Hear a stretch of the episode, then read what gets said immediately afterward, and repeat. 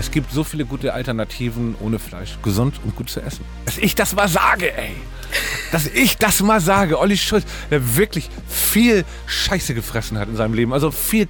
Also ich glaube, ich, ich habe mir das erste Mal ein Wasser mit 25 gekauft. Ich habe nur Cola, Fanta und sowas getrunken. Hallo, ich bin Eva Schulz und das ist Deutschland 3000. Hier verbringe ich immer so eine gute Stunde mit Menschen aus ganz verschiedenen Bereichen, irgendwo zwischen Pop und Politik. Mein Ziel ist, diesen Leuten so zu begegnen, wie ihr sie vorher noch nie gehört habt. Deutschland 3000 soll euch, mich und meine Gäste auf neue Gedanken bringen. Weil man, wenn man jemand anderes kennenlernt, auch immer ein bisschen was Neues über sich selbst erfährt. Mein heutiger Gast wollte eigentlich gar nicht kommen. Ich habe ihn mehrmals eingeladen und Olli Schulz meinte immer, ich habe doch gerade gar nichts zu erzählen. Aber das ist natürlich Quatsch. Es ist ja sein Beruf, Geschichten zu erzählen. Das macht er als Musiker in seinen Songs, ab und zu auch als Schauspieler oder Moderator für verschiedene Film- und Fernsehprojekte und dann natürlich zusammen mit Jan Böhmermann bei Fest und Flauschig, einem der erfolgreichsten Podcasts in Deutschland. Nach unserem Gespräch habe ich den Eindruck, dass Geschichten sogar sowas wie, naja, Ollis geistige Nahrung sind. Er hat nämlich nicht nur welche von sich erzählt, sondern auch immer wieder welche von anderen. Ich glaube, er ist da einfach sehr neugierig drauf. Der will sich richtig berühren lassen von fremden Schicksalen und Lebensweisen und ist auch sehr gut darin, sein eigenes Schicksal, das nicht immer so leicht war, rückblickend in Anekdoten zu verpacken. Seine 20er beschreibt Olli zum Beispiel als sehr abenteuerlich, aber auch sehr verloren. Er hat mir erzählt, warum er froh ist, dass diese Zeit vorbei ist und wie er mit den Höhe- und Tiefpunkten in seinem Leben umgeht. Es ging ums Schuldenhaben und generell den Umgang mit Geld, um das Hausboot, das er gerade gemeinsam mit Finn Kliman in Hamburg umbaut, ums Älterwerden und warum Olli zwar schon mehrere Bücher geschrieben hat, aber noch keins davon veröffentlicht wurde. Hinten raus haben wir dann auch noch über politische Themen gesprochen, die ihn gerade umtreiben und die auch in der Gesellschaft sehr breit diskutiert werden. Zum Beispiel, wie können wir über Rassismus reden, ohne andere auszuschließen oder vor den Kopf zu stoßen? Wie teuer darf oder muss Fleisch sein, beziehungsweise sollte man am besten ganz darauf verzichten? Und was läuft falsch in Deutschlands Schulen? Oh, und dann gab es auch noch eine kleine Andeutung zum Ende von Fest und Flauschig. Aber was rede ich jetzt schon von Enden? Wir fangen ja gerade erst an. Hier kommt eine gute Stunde mit Olli Schulz. Dann fange ich an. Ist die Beleuchtung gut genug? Ist, ich finde es super. Oder willst du das gerne noch nee, dimmen? das ist sehr journalistisch ja, vom Licht her. ma- machst du sonst immer so dimmen für deinen Podcast? Ich mache es mir zu Hause gemütlich, wenn ich mit Jan anfange. Ja. Dann mache ich das, ähm, das Licht an von meinem Schreibtisch und stelle mir schon ein paar Snacks hin und so. Hast und du so Rituale, du, um so in die Stimmung zu kommen? fünf Minuten vorher auf Spiegel Online und Bild.de äh, gucken, was so los hochpushen. ist. Einmal hochpushen, damit man Okay. so aktuell ein bisschen die Schlagzeilen weiß. Wo kommst du gerade her? Von zu Hause. Okay, also hast du einen entspannten Tag und hast mich da irgendwie so reingequetscht. Ich oder? hätte heute eigentlich nach Hamburg fahren sollen, Mhm. weil, zum Hausboot. Da drehen wir morgen für eine Dokumentation. Ähm, also wir machen eine Dokumentation über diesen Umbau. Finn Kliman und ich, wir haben uns ja dieses Hausboot von Gunter Gabriel gekauft. Das hat sich jetzt aber auf morgen verschoben. Du bist aber eigentlich, hast du mir ja gesagt, wir haben ja vorher kommuniziert, Ja. wärst du eigentlich auch in Hamburg.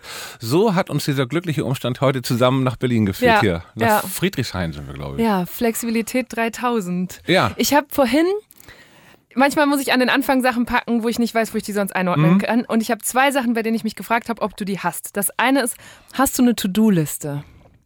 Nee, aber ich will gerade wieder eine anfangen, weil ich seit Tagen ein paar Sachen vor mich hinschiebe, dass ich überlegt habe, dass Struktur generell in diesen Zeiten, in denen wir sind, sehr, sehr gut ist. Dazu muss man sagen, dass ich generell dabei bin, gerade eine Struktur in mein Leben zu bringen, was nicht immer der Fall war. Aber in der jetzigen Zeit ist das unheimlich wichtig, finde ich. Also war das dadurch ausgelöst, dass du auf einmal gesagt hast, oh, Corona, anderer Takt oder irgendwie isolierter und jetzt brauchst du mehr Struktur? Oder Das sind zwei verschiedene Sachen. Einmal, dass man als Künstler, sag ich mal, oder Liedermacher, ich nehme mich Mhm. als Künstler ich immer so hoch gleich.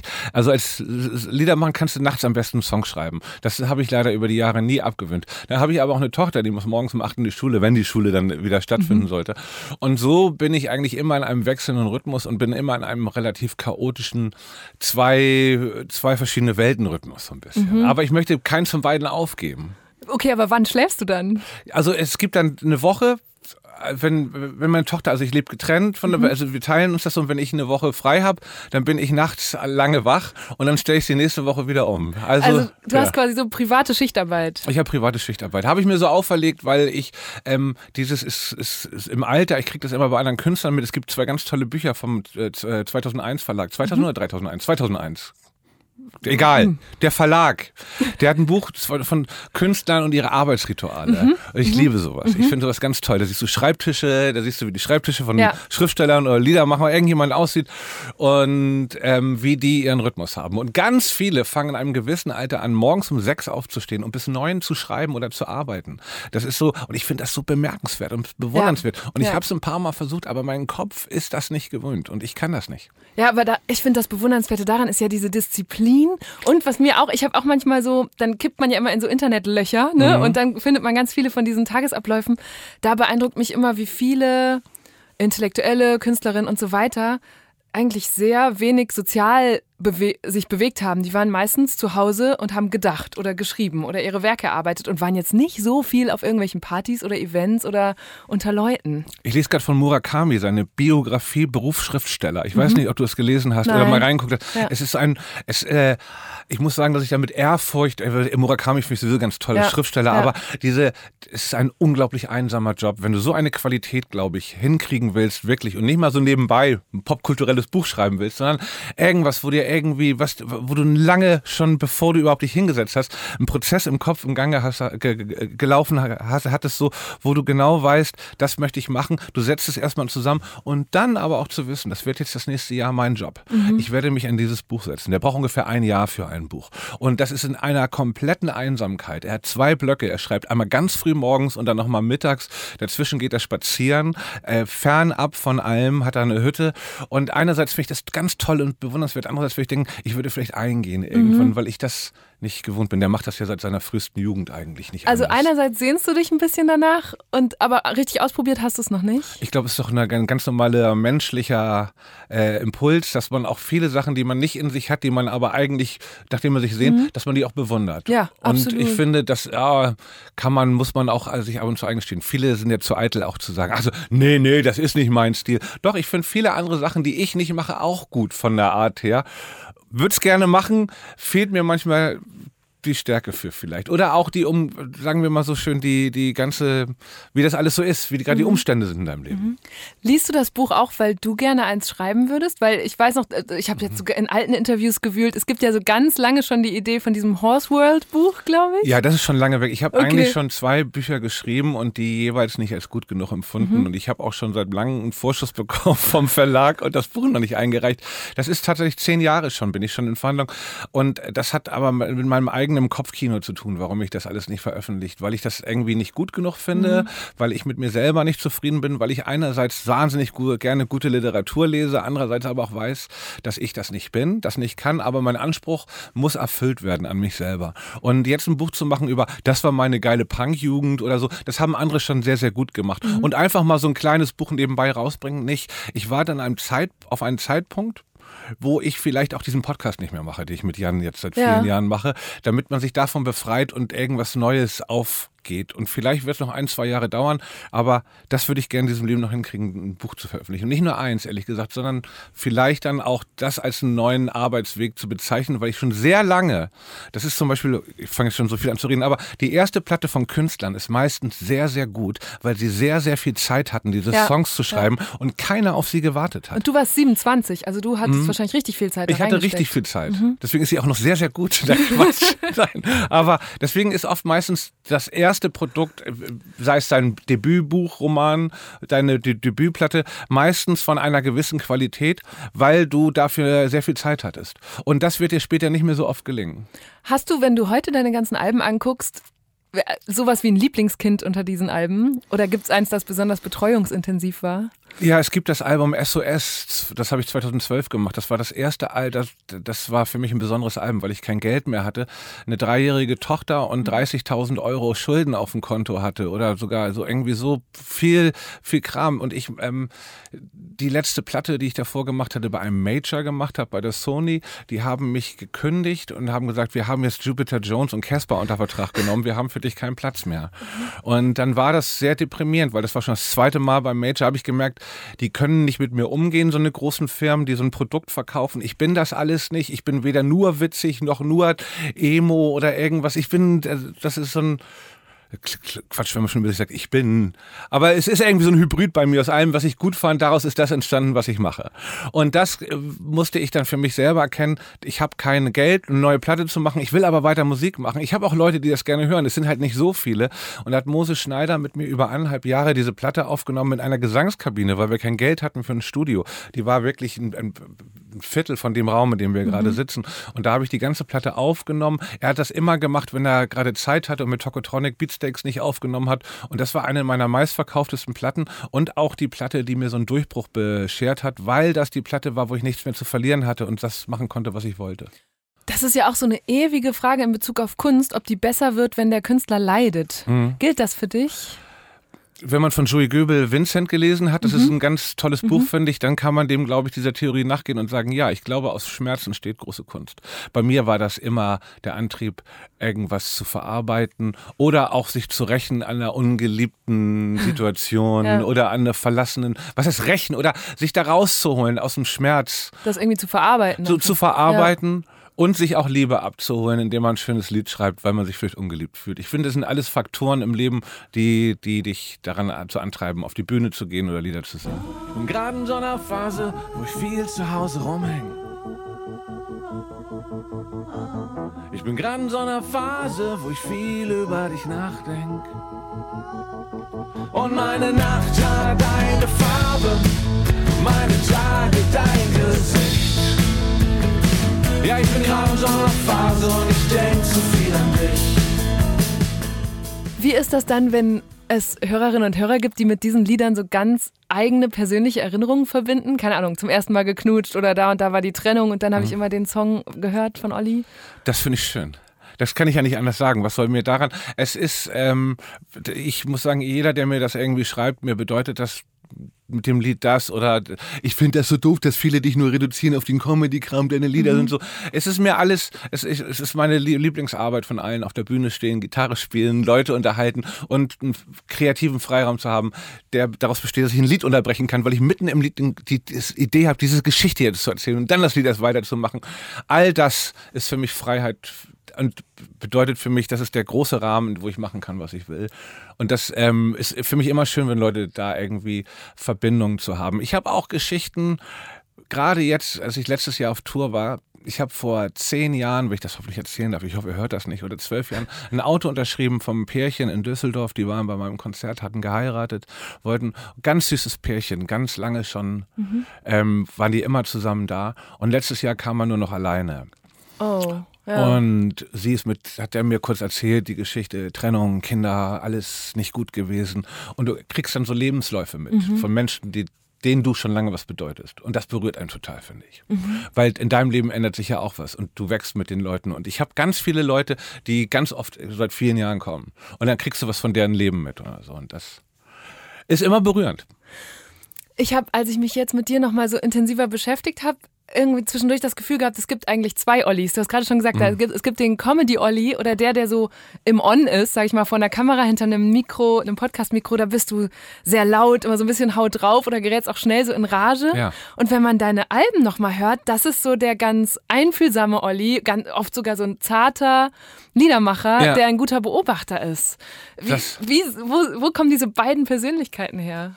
in erster Linie komme ich aus einer ich habe viel mitbekommen, ich habe schon immer viel beobachtet. Ich kann sehr gut Rollen spielen, ich kann sehr gut laut sein. Ich mag das manchmal auch, ich mag mich gerne in eine Hand, handfest ist das falsche Wort, in so eine schöne Streiterei mit Leuten, mit denen man gut sich streiten, mag ich gerne. Ich mag auch gerne impulsiv und laut sein. Ich weiß aber auch, dass man ab und zu damit nicht weiterkommt, dass das ab und zu einfach nur eine Masche ist und das ist auch das, warum ich mich gerade sehr freue auf eine längere Sommerpause von Fest und Flauschig, weil man kann ja sagen, ich kriege immer dieses Kompliment, das ist alles sehr authentisch und das ist mhm. alles so aber es ist natürlich auch, du begibst dich. Ich bin mit Jan so lange in so einer Partnerschaft, unsere Rollen sind abgesteckt, so. Und irgendwie kommt man da trotzdem manchmal auch gar nicht raus. Ob man will oder nicht. Weil ich glaube, dass in der Form das nichts bringt, wenn ich da auf einmal nur keine Ahnung, es ist, es ist so ein Antrieb. Und wenn ich zu Hause sitze abends, dann die wenig, ich habe immer mal einen Gag-Song auch gemacht. Das sind auch, auf die wird ja. man oft reduziert, weil da die Leute den Fokus drauf haben. Aber ich sag mal, 80, 90 Prozent ist aus einer ganz anderen Motivation entstanden. Ich weiß nicht, ob es nur zwei Ollis da gibt, ob es diese beiden Außenwahrnehmungen, die man hat, wahrscheinlich.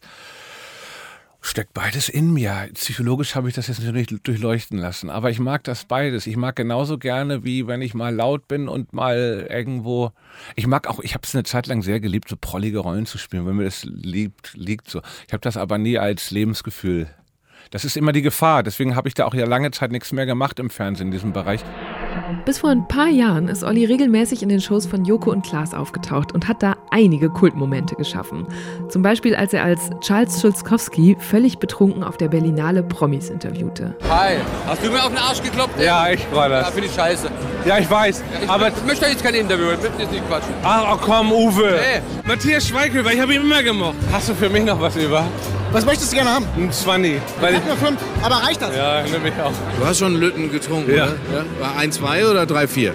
Zwei bis drei. Ich habe einen zwölf Jahre alten Single Malter und zwei Gläser. damit du auch. Weil ich habe hier ein Glas Weißwein und das. Äh, Aber das ist ein gut, das ist ein Loch Lochmond. Hier, komm her, ich stoß ihn an. Trink den selber. Ich habe ein Drehbuch geschrieben. Das freut mich sehr. Schick's uns doch mal zu. Achtung. Till, früher in. Hamburg-Niendorf, wir beide, da haben Fussi zusammen gespielt. Ja, super. Außerdem gab es noch sein Format Schulz in the Box, dann natürlich die Talkshow Schulz und Böhmermann. Inzwischen hat er sich aber fast komplett aus dem Fernsehen zurückgezogen und macht nur noch so einzelne, sehr ausgewählte Sachen. Dabei hätte Olli sicher auch eine eigene Show haben können oder sowas in der Art. Und das finde ich sowieso oft spannend bei meinen Gästen, mich zu fragen, was wurde denen wohl schon alles angeboten, das sie aber abgelehnt haben? Und warum? Ich wollte nie für irgendeine Sache stehen, für dreckigen Humor nur oder irgendwas. Ich finde das manchmal ganz gut, wenn's, aber ich habe auch eine eigene Ästhetik von Sachen. Ich finde, soweit ist okay, aber das kann ich ja niemandem richtig erklären. So. Ich möchte nur nicht für eine Sache stehen. Und fühlst du dich heute verstanden von der Öffentlichkeit, die dich so beobachtet oder dir zuhört? Weiß ich nicht. Ich habe aufgehört, in den letzten Wochen, Monaten mich zu sehr damit beschäftigen. Es, es gibt immer Leute, die einen missverstehen und die auch missverstehen wollen und die auch, da kommen, kommen ganz viele, aber um die kümmere ich mich ja eigentlich nicht. Ich kümmere mich um die Leute, die mich verstehen, die mir Aufmerksamkeit schenken. Wie perfektionistisch bist du, wenn es jetzt um eine Podcastaufnahme geht oder auch um deine Musik? Oder gerade hat mich überrascht, dass du so mit so hohem Anspruch an diese Buchidee rangehst. Die Buchidee, ganz kurz da nochmal. Es sind sehr viele Bücher rausgekommen und das klingt arrogant, aber ich sage es jetzt trotzdem, wo ich denke, ja, kann ich auch schreiben. Das klingt doof, ich weiß. Dann, jetzt könnte jetzt einer sagen, ja, dann mach doch mal. Will ich aber nicht. Will ich nicht. Ich möchte gerne, dass das die perfekte Mischung ist aus einer Tiefe, aus dem Humor, aus einer Sache, warum ich dieses Buch schreibe und nicht, guck mal, jetzt hat er auch noch ein Buch geschrieben. Es gibt Sachen in meinem Leben, die ich gerne noch verarbeiten möchte, auch in einem Buch. Und das, dazu fehlen mir teilweise die, die kreativen, also die Möglichkeiten, weil ich es ja auch nicht gelernt habe und ich dann noch viel Zeit brauche. Und du kannst aber auch ein sehr gutes Buch mit 50 noch schreiben, da glaube ich dran. Aber beim Podcast gehst du dann ja ganz anders ran. Ne? Da haut ihr äh, zum Teil jetzt gerade mehrere Folgen die Woche raus und so. Da, da kannst du ja nicht rangehen und sagen, das muss jetzt die definitive Fest- und Flauschig-Folge werden. Da Da- bist du so antiperfektionistisch? Oder? Da haben wir lange mit aufgehört. Ja. Da haben wir einfach aufgehört. Das geht nicht mehr. Es passiert auch nur noch ganz selten, dass mal was rausgeschnitten wird oder so. Also es wird so drin gelassen. Es ist aber auch der, glaube ich, äh, die Erfolgsformel, dass wir das so machen. Und dass es auch Reibereien gibt zwischen Jan und mir, dass wir das auch mal drin lassen. Und dass ähm, da viele Gedankengänge unausgearbeitet und so auch mal rauskommen, weil wir doch in einem sicheren Rahmen sind, wo wir wissen, dass hier nichts, also dass wir beide gesund sind halbwegs mit unserer Meinung und Haltung, dass da jetzt nichts, aber wenn es dann mal nicht ganz rund oder wenn die Sendung dann mal scheiße ist, dann ist das halt einfach auch mal so. Man kann sich nach acht Jahren nicht mehr darüber so Gedanken machen. Ehrlich gesagt endet die Sendung in dem Augenblick, in dem ich Stopp drücke auf der Aufnahme und dann schicke ich das ab und dann denke ich nicht mehr drüber nach. Ich komme deshalb auch auf dieses Anspruch, Perfektionismus und auch äh, finde ich spannend, was du gerade erwähnt hast mit den anderen Künstlern, die du dir anguckst, weil ich vor kurzem eine, eine Mail von einem User bekommen habe oder von einem Hörer vielmehr, der hört auch den Podcast, Johannes, schönen Gruß.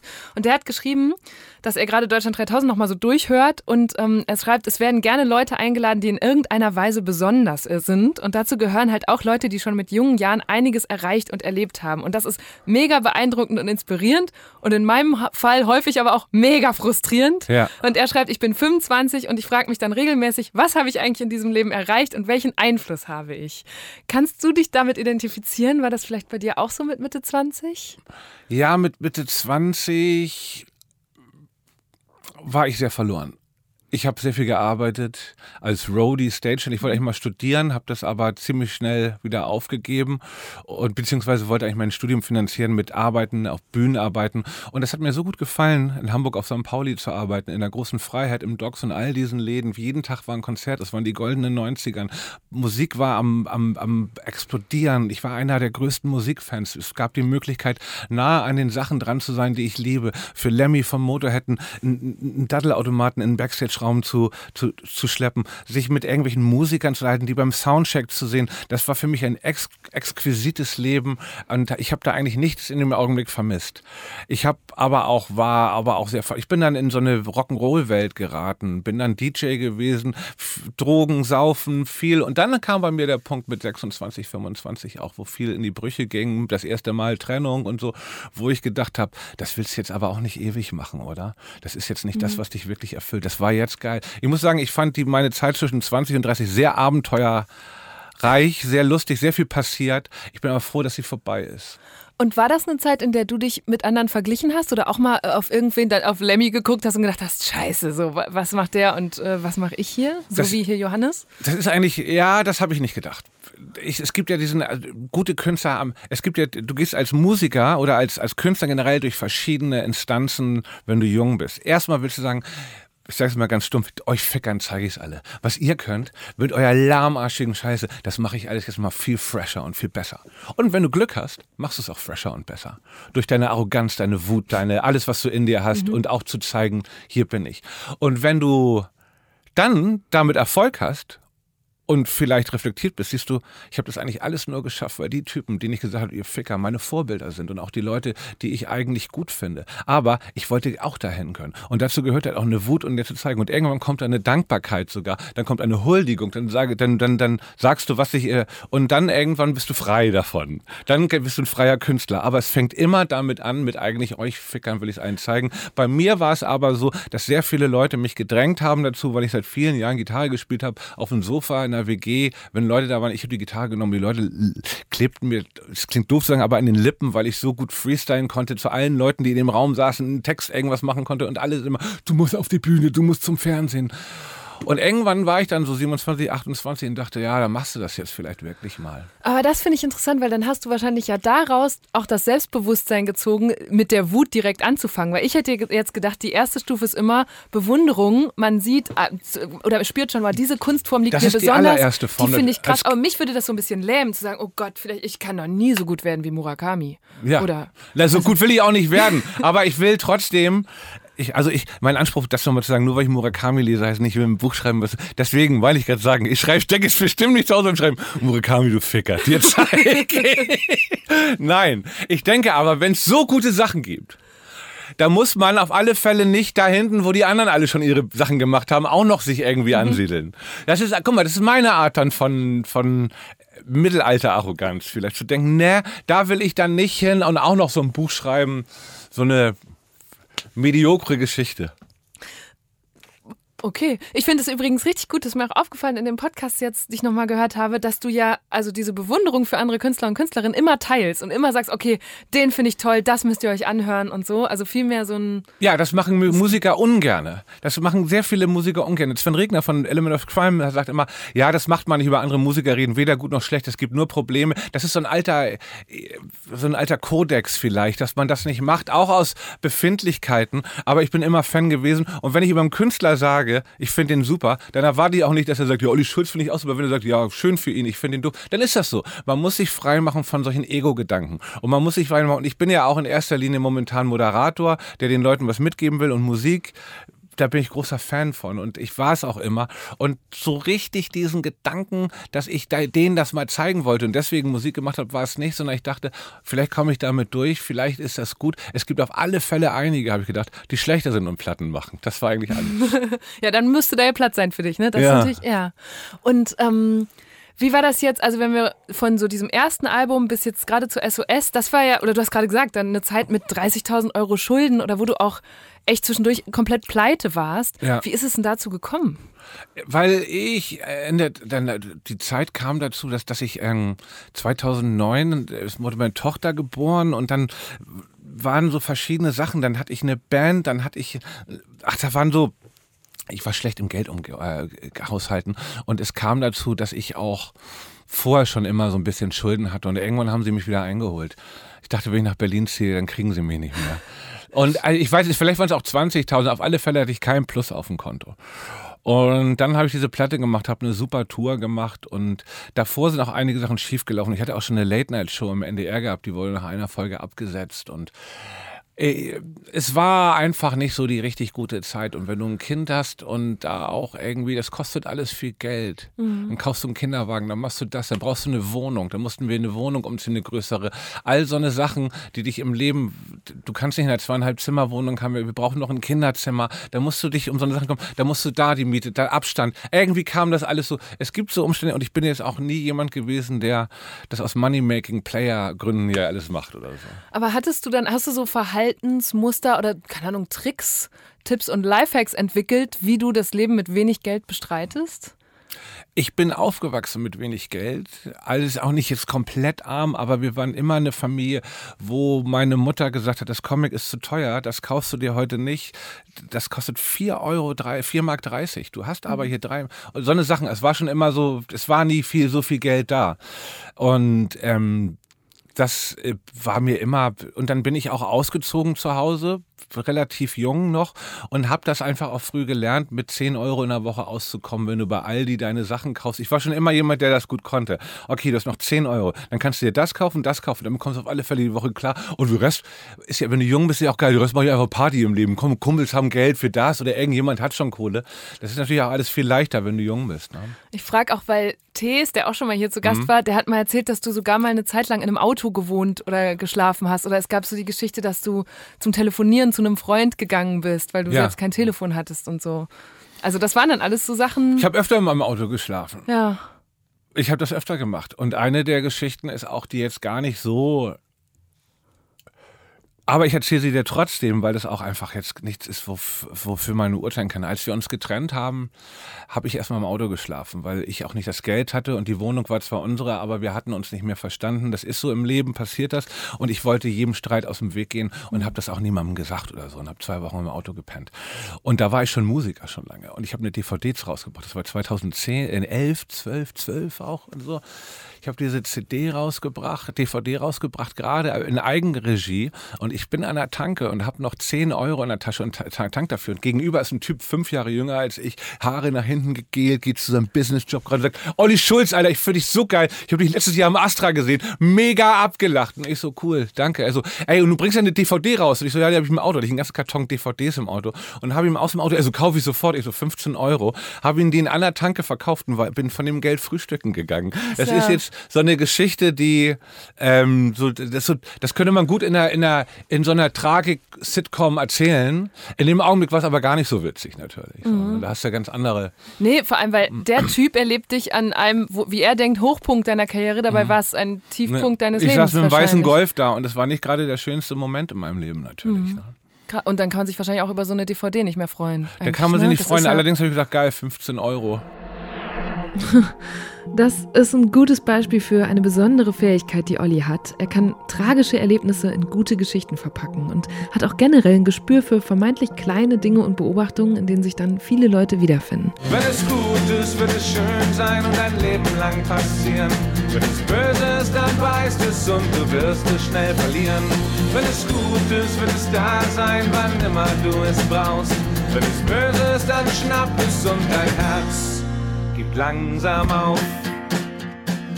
Also ich würde tatsächlich, und das ist keine Koketterie, wenn jetzt gar nichts mehr läuft, würde ich auch mich da wieder sehr gut zurechtfinden in, in, in solchen Umständen. Ah, weil das habe ich mich gefragt. Also ich habe mich gefragt, ob du heute reich bist und ob du dich an einen Lebensstandard gewöhnt hast, für den du dich heute zum Teil verbiegen würdest, um den halten zu können. Ich habe mich schon mehr als genug verbogen teilweise wenn ich ganz ehrlich bin. Mhm. Also das muss ich mir selber eingestehen, dass es ein paar Sachen gab, die ich so nicht nochmal machen wollen würde, die ich aber auch gemacht habe aus finanziellen Gründen. So Zum Beispiel? Wie, ich habe 2013 mal eine Coca-Cola-Werbung, beziehungsweise Coke Light, nee, Coke Zero. Es war aber gar keine Coke Zero, sondern Coke Zero hat gesponsert eine Reise nach Brasilien zur Weltmeisterschaft 2014 oder 12. Ich weiß gar nicht mehr, wann das war. Oh. Irgendwie um den Dreh. Bin ich auch was, ja. Und die haben mir 30.000 Euro oder so angeboten. Und ich habe auch immer so apokalyptische Gedanken und denke so, wenn, ich, wenn mir jetzt was passiert oder so, will ich diese 30.000, wenn es nur 30.000 für meine Tochter irgendwo anlegen. Und dann habe ich das gemacht und ich habe wirklich da mich, dann, dann war das, das war das, ich will auch gar nicht sagen, das, das ist ja meine eigene Entscheidung. Deswegen über die Werber zu lästern wäre jetzt doof, aber es war dann schon so, es war ein ganz guter Spot, weil ich alle Rollen selber spielen durfte, wie ich das, wenn ich kreativen Freiraum habe, dann kann ich mir gut was ausdenken. Das mochte ich auch bei Circus Halligalli gerne, dass sie gesagt haben, überleg mal was oder so. Ich, ich mag das immer gerne. Dann habe ich das gemacht. Ich glaube, der war auch relativ witzig, der Spot. Trotzdem hat mich das doch ganz schön Nerven gekostet. Und ich weiß noch, dass Ariel, die damals, so hieß meine Maskenbilder, die ich mitgenommen hatte, dass ich da nochmal abends bei ihr geklopft habe, meinte, ich kann das heute nicht, morgen nicht machen. Ich kann das nicht machen. Die so, komm, 30.000, zieh das jetzt mal durch. Ich habe das alles, ich bin auch immer so offen und erzähle das dann irgendwie Ja. so rum.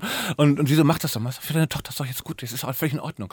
Und dann kann mir noch so viele politisch korrekte Leute sagen, ich habe mir verkauft. In dem Augenblick war mir der, diese Situation besser. Trotzdem hätte ich es lieber nicht gemacht. So. Aber das sind so mal so die Sachen, die Ambivalenzen, die dich manchmal zu Sachen treiben. Und manchmal, ich bin allerdings relativ froh, dass ich mich nie dazu entschieden habe, dann doch eine reine Pimmelgag-Humorshow auf, äh, auf Pro7 zu machen. Oder irgend so eine Scheiße, sage ich mal. Ja.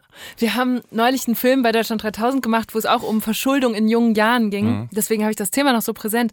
Und da meinte eine der Interviewpartnerinnen, sie hat sich beschwert, dass man das nicht in der Schule lernt, mit Geld umzugehen. Sie sagte, du kriegst ab 18 einen Dispo-Kredit und ähm, checkst noch gar nicht, was da Find läuft und was die richtig. Gefahr stimmt, stimmt. ist. So. Das ist auch Thema. Wir, ich plane gerade eine große Schulsendung, schon seit längerem bei Fest und Flauschig.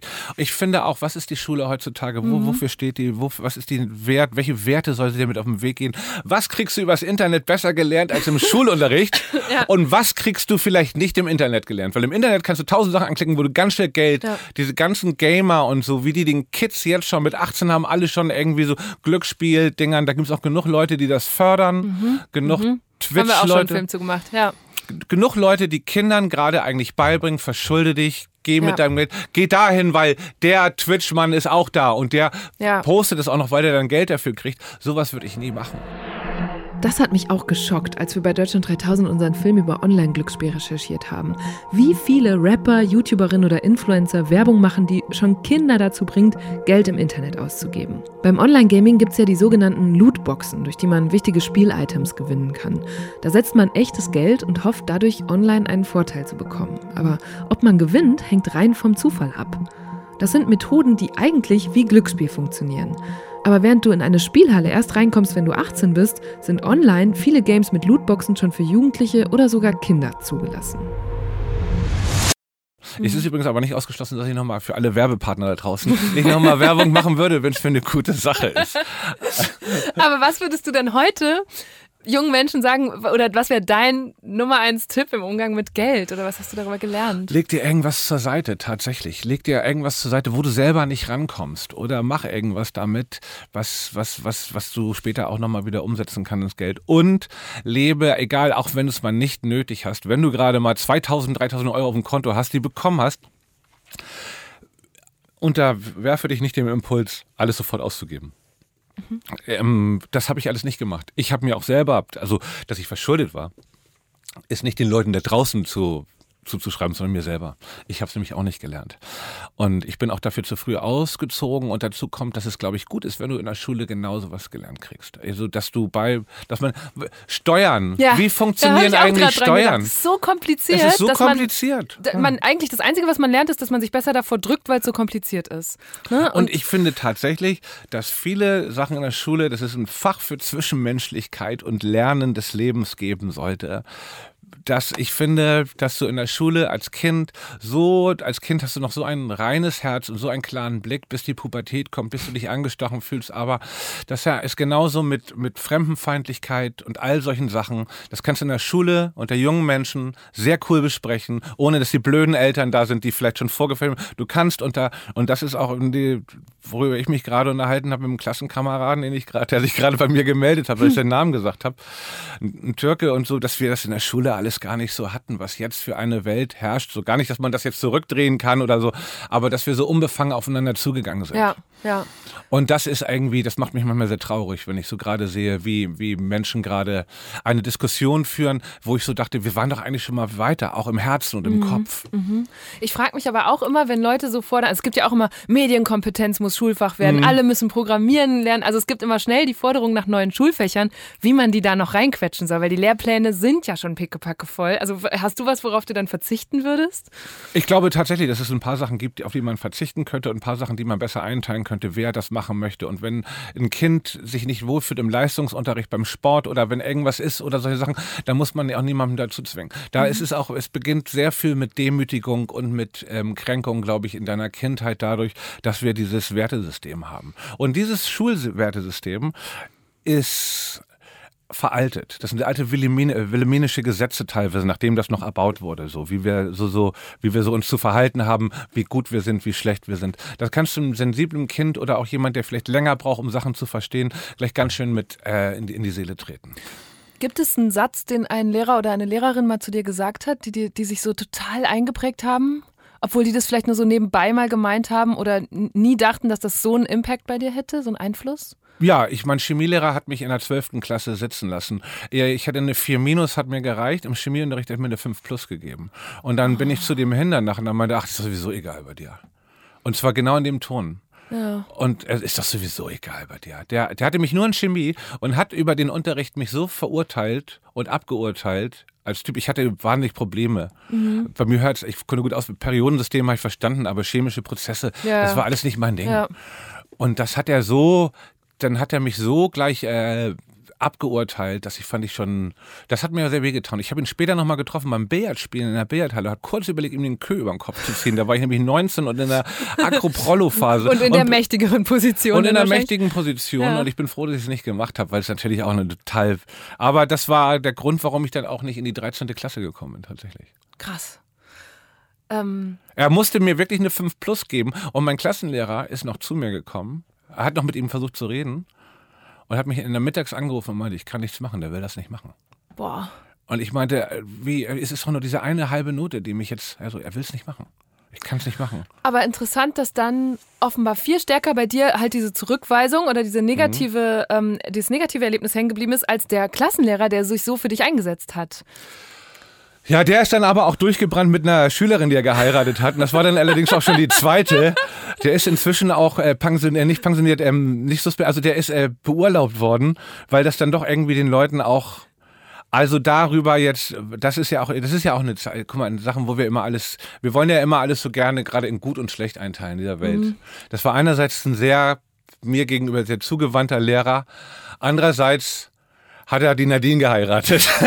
so, und ich und ich muss, ich will das jetzt auch gar nicht weiter. Und dann, also als dieser mit damals mit 50-jährige Mann mit diesem jungen Mädchen eng umschlungen, die irgendwie eine, die Gegenklasse über, also über mir irgendwo stand beim Sommerfest, das fand ich äußerst awkward. Ja, Also das fand das ich wirklich, ich. fand ich wirklich, das hat mir damals auch schon in jungen Jahren, also da musst du, da hatte ich ja noch gar keine Moralvorstellung. Dein, mein eigener Impuls hat mir gesagt, das ist irgendwie scheiße. Ähm, Also, und weißt du was? Wenn die jetzt immer noch zusammen wären und glücklich und so, ist das ja auch alles in Ordnung. Ich will mir auch gar nicht über Liebe. Es Liebe, Liebe kennt keine Regeln. Sagen ja immer viele gerne bei solchen Sachen. Aber irgendwas hat mir gesagt, das ist jetzt die zweite aus der Schule, die ja da irgendwie, irgendwas hat mich dann nicht, das war mein eigenes äh, gesagt, das ist alles nicht richtig. Ähm, es gibt bei Deutschland 3000 auch immer Entweder-Oder-Fragen. Ja. Dazu komme ich jetzt und lege einfach los. Ist unser Nachname Fluch oder Segen?